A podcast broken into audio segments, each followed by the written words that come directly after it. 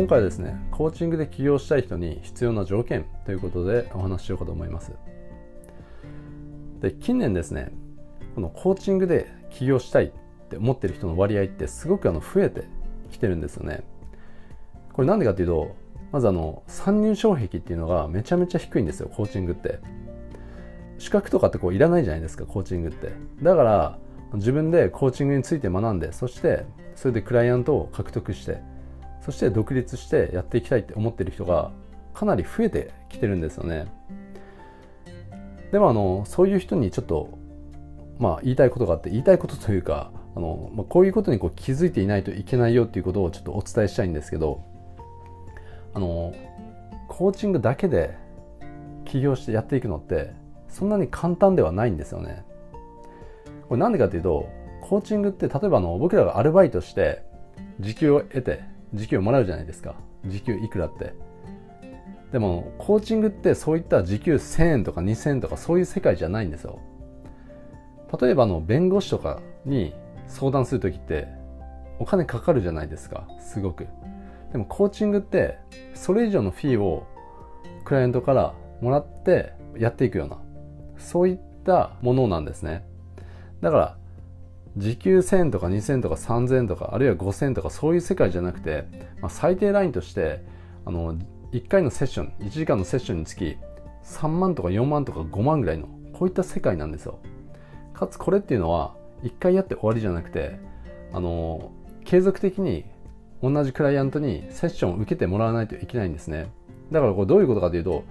3万とか4万とか5万最低これくらいの金額で自分のコーチングを提供してそして満足してもらわないといけないということなんですよ。でたまにですね低単価で自分のコーチングっていうのを提供している人もいたりしますけど例えばワンセッション5000円とかですね。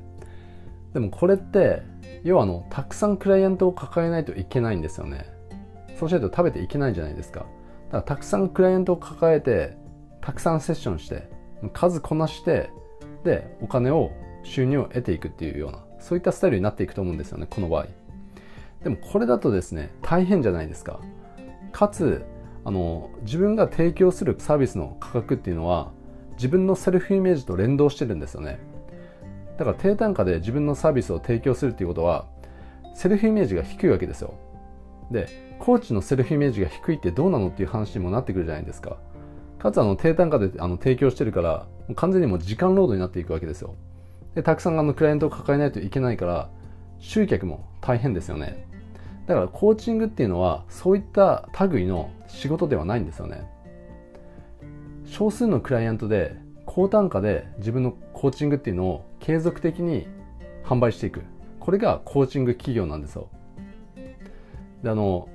コーチングで起業したいって思ってる人の多くはですねやっぱりあの会社に雇われて生きていくのが嫌とか、うん、あの自分で起業したいとかそして自由に生きていきたいとかそういったものをぼやんと思い描いてる人っていうのが結構多いと思うんですよね。で自分でこう稼いでいきたい。自分のコーチングで収入を得ていきたいって思ってる人が大半なわけですよ。で確かにですねこう自分でお金を生み出すスキルを持ってることっていうのはすごく大事だと思うしこれを最優先にあの最優先課題としてまずはこうやっていくのが一番自分の人生のクオリティを上げるための近道だとは思うんですよね。でお金って何をやるにもこう土台になっていくから。だからまずその土台を自分でこう固めるために稼ぐ能力を身につけてで実際その稼ぐことにコミットして稼げる自分になっていくっていうのはまず自分がやりたいことを達成するためにもですねファーストプライオリティではあると思うんですよね。やっぱりあの自分が本当にやりたいライフスタイルを送ろうと思ったらですねあの経済的な自由っていうのは必須になってくる場合がすごく多いじゃないですか。だから僕の場合だったらあのいつでも好きな時に好きなだけサーフィンをできるようなそういったライフスタイルが理想なんですよね。でもいい波っていつでも乗れるわけじゃないからいつでも同じ波がこういい波がバンバン来てるわけじゃないからやっぱりこうタイミングとかあるわけですよ。そういった自分が行きたいタイミングで海に行くにはですねやっぱりあの独立していて経済的な自由っていうのがある程度必要になってくるわけですよね。であのこれってあのサーフィンだけに限らずいろんなことに当てはまると思うんですよね。本当に自分がやりたいことをやろうとやろうと思ったらやっぱりあの金銭的なハードルっていうのが目の前にこうのしかかってくるわけですよでそこをクリアしていくっていうのがやっぱり一つの課題になってくると思うんですよね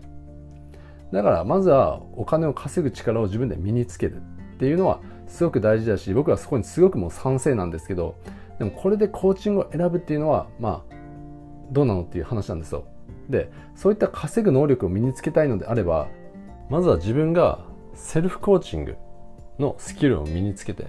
そしてインターネットを使ってビジネスをやっていくっていうところにコミットした方がですねはるかに効率がいいんですよ。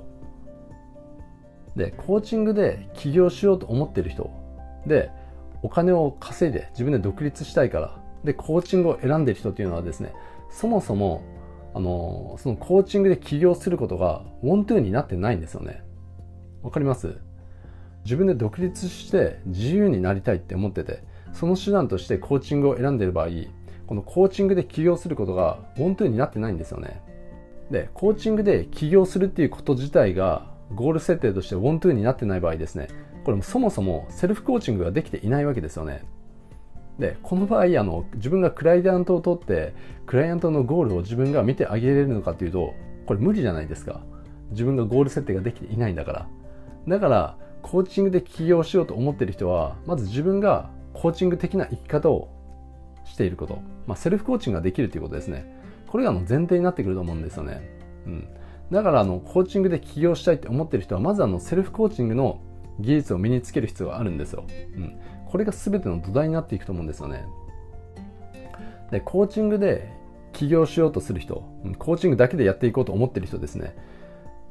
どういう人が向いてるのかっていうとまずあのコーチングに見せられてないといけないと思うんですよ、うん、あコーチングってすごいなって思ってる人。でこういう人ってもうウォントゥーじゃないですか絶対。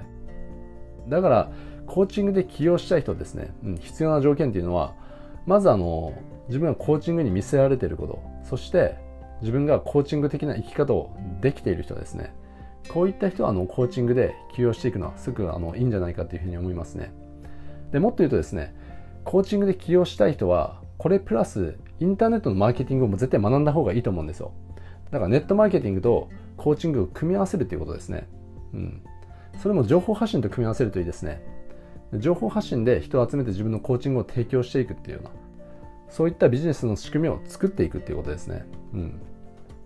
ということで今回はですねコーチングで起業したい人に必要な条件っていうのをちょっとお話ししてきたんですけどまああこれ自分にもちょっと当てはまるかもって思った人っていると思うんですよね。そういった人は今回の話をちょっとリピートしてもらって、うん、自分はこれからどういうふうにゴール設定して生きていけばいいのかとかですねそういった部分をあの見直すきっかけにしてもらえればあのすごくいいと思いますね。で僕はあのセルフコーチングの講座っていうのも提供してるんですけど、